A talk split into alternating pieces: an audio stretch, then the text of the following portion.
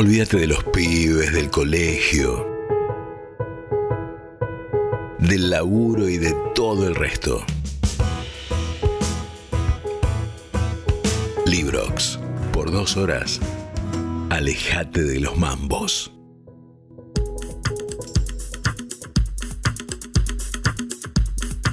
Vamos a dar una vuelta por el universo. Qué curioso, qué curiosa que es la vida. Anoche estaba en la presentación del Quilmes Rock. Vamos a tocar con ella tan cargosa el primero de mayo, pero eso no le importa a casi nadie. Por ahí importa acá en, nuestro barrio, en Ituzaingó, Castelar, por acá en el oeste. Sí, pero eso no es lo importante. Lo importante es que estaba eh, hablando con amigos, con colegas, la gente, los tipitos. De golpe veo a alguien increíblemente parecido a Gustavo Cerati. Claro. Y estaba Richard Coleman. Claro, era el hijo, Gustavo Cerati. Era Benito, que se cortó el pelo muy parecido a Gustavo. Estaba conversando con, Coleman. Bueno, las risas, eh, increíblemente parecido. Eh, la fiesta siguió, lo perdía Benito. Salieron a tocar los virus. Los virus, presentados por el bebé Contempomi.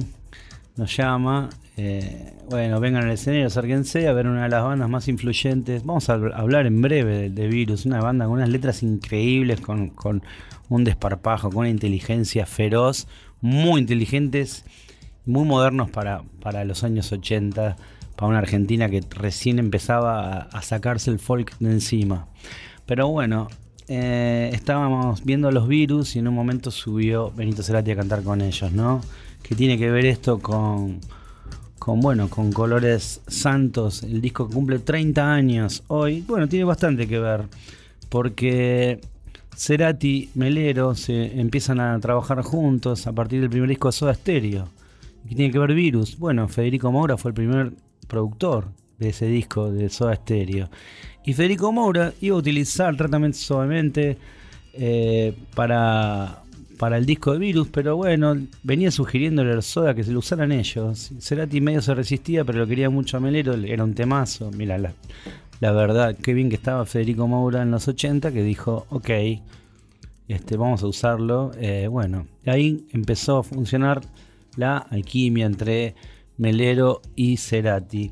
Melero y Cerati eh, se van a juntar a comienzos de los años 90 ya con algunos trabajos más y con algunas canciones más compuestas entre los dos, a grabar este disco, Colores Santos, en una situación particular de ambos muy fuerte. Sus dos padres agonizaban. Así que Colores Santos va a ser una especie de respiro, porque los, los dos, los dos estaban juntándose en el estudio para respirar, para, para salir de la oscuridad del momento agobiante en el que estaban viviendo este, y para empezar a, abrazar otros colores, otra luminosidad. Cerati, Melero se juntan a componer canciones, a grabar y abrazarse a la vida, a dar una vuelta por su universo sonoro y musical.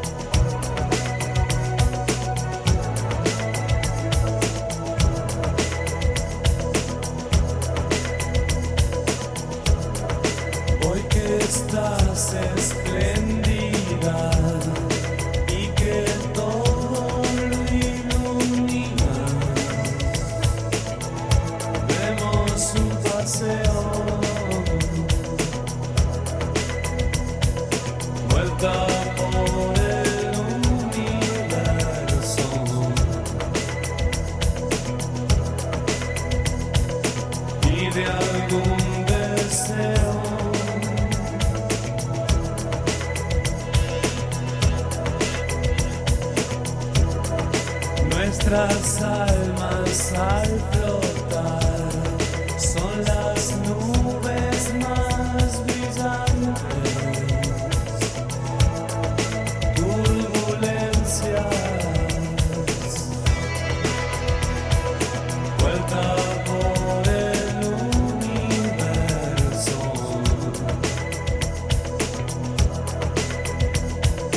Cada vez más lejos.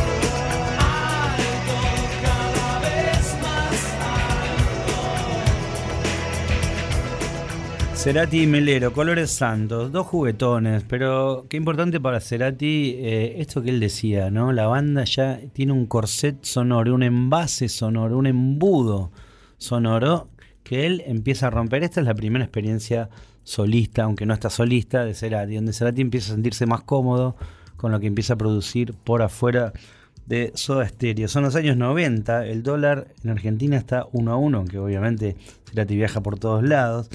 La era de las cajas rítmicas, de las guitarras Roland y de los samplers. Melero es el pionero de la música electrónica argentina, pero también Melero es un artesano de la canción y encuentra en Cerati un socio y un fundamentalista de la melodía perfecta. Cerati, bueno, Cerati está un poco cansado de la discriminación, ¿no? De esa mirada de reojo del mundo rocker.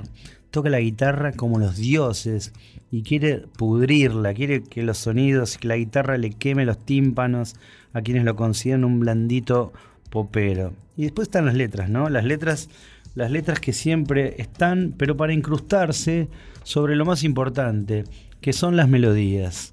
Las melodías es lo central en el universo de colores de Cerati y Melero.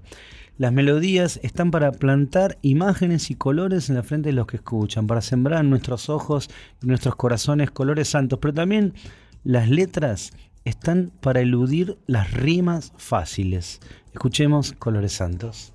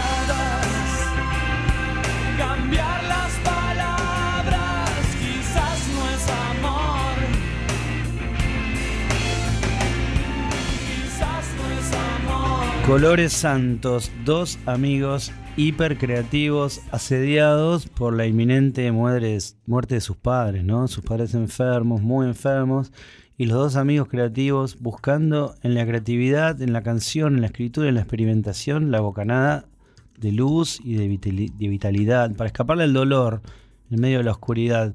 Capas, texturas, texturas armónicas, experimentación, colores, juegos, pero siempre sin perder de vista, ¿no? Que el sostén de todo, de todo ese universo sonoro siempre son las melodías perfectas. A 30 años de su hechura, Colores Santos parece haber sido grabado mañana.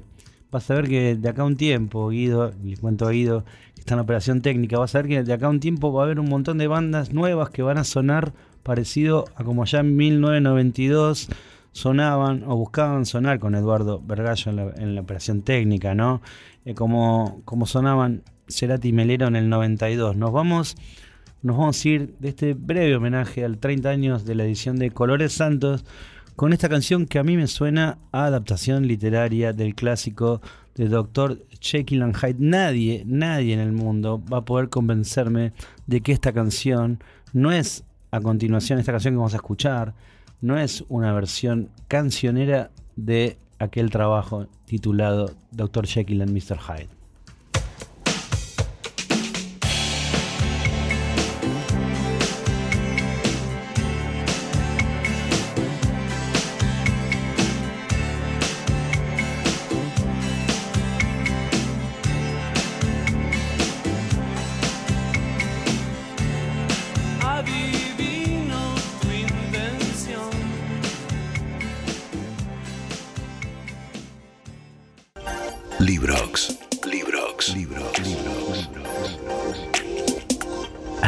Al fuego de la música y las palabras.